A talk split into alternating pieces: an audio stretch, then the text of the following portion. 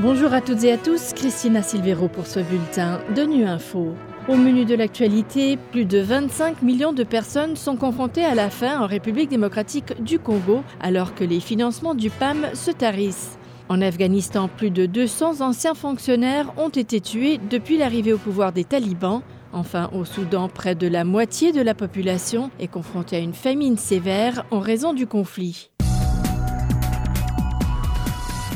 En République démocratique du Congo, l'instabilité politique et les conflits armés qui perdurent ont dévasté les systèmes de production et de distribution alimentaire. Plus de 25 millions de personnes risquent de souffrir de faim. 1,5 million sont déjà en situation d'insécurité alimentaire d'urgence, et ce, alors que les financements des opérations du Programme alimentaire mondial se tarissent. Le PAM a sonné l'alarme ce mardi depuis Genève. On écoute le représentant du PAM en RDC, Peter Moussoko. Vraiment, une des catastrophes qu'on voit à l'est du Congo, c'est vraiment les enfants et le nombre des écoles.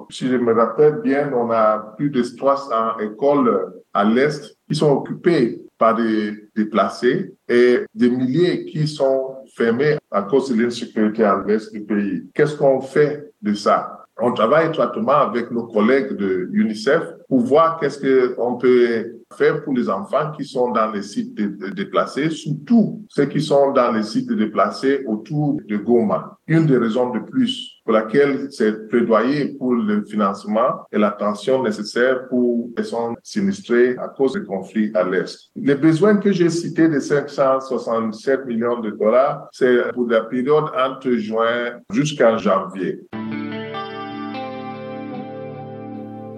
Plus de 200 exécutions extrajudiciaires d'anciens fonctionnaires et membres des forces de sécurité afghanes ont eu lieu depuis que les talibans ont pris le contrôle du pays il y a deux ans, malgré l'annonce par les autorités de facto d'une amnistie générale à leur encontre. Selon un rapport des Nations Unies publié ce mardi dénonçant l'impunité qui prévaut pour ces violations des droits de l'homme, les précisions de Jeremy Lawrence, porte-parole du Haut Commissariat de l'ONU aux droits de l'homme.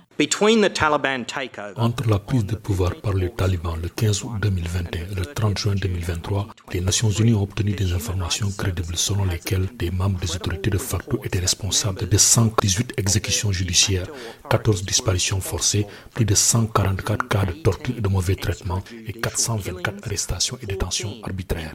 La plupart de ces violations ont été commises à l'encontre d'anciens membres de l'armée nationale afghane, de la police et de la direction nationale de la sécurité. Le chef des droits de l'homme de l'ONU, Volker Turk, déclare que le rapport présente une image décevante du traitement des personnes affiliées à l'ancien gouvernement et aux forces de sécurité de l'Afghanistan depuis la prise de pouvoir par les talibans, et ce, en dépit des promesses faites par les autorités de facto de ne pas les prendre pour cible. Il s'agit là d'une trahison de la confiance de la population. Par ailleurs, le rapport détaille les violations commises dans les 34 provinces ainsi que les témoignages des victimes et de leurs familles.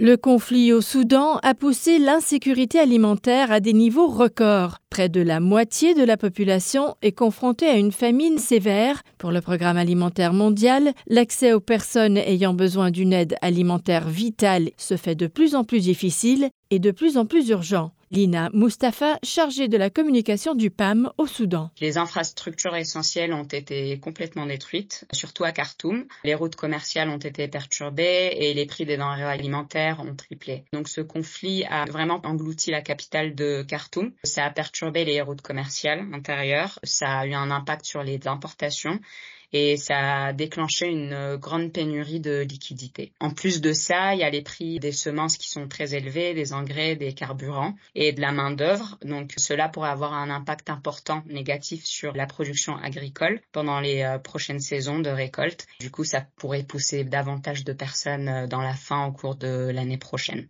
Une des percées majeures qu'on a eues, c'était qu'au début du mois d'août, on a réussi à accéder à l'ouest de Darfour. C'est la première aide alimentaire à atteindre cette région depuis le début du conflit. Donc depuis avril jusqu'en août, ils n'ont rien reçu et ils étaient confrontés à beaucoup d'hostilités et de conflits violents. On prévoit d'autres missions dans l'ouest du Darfour pour essayer euh, d'atteindre le plus de personnes qui sont prises au piège par les combats en cours.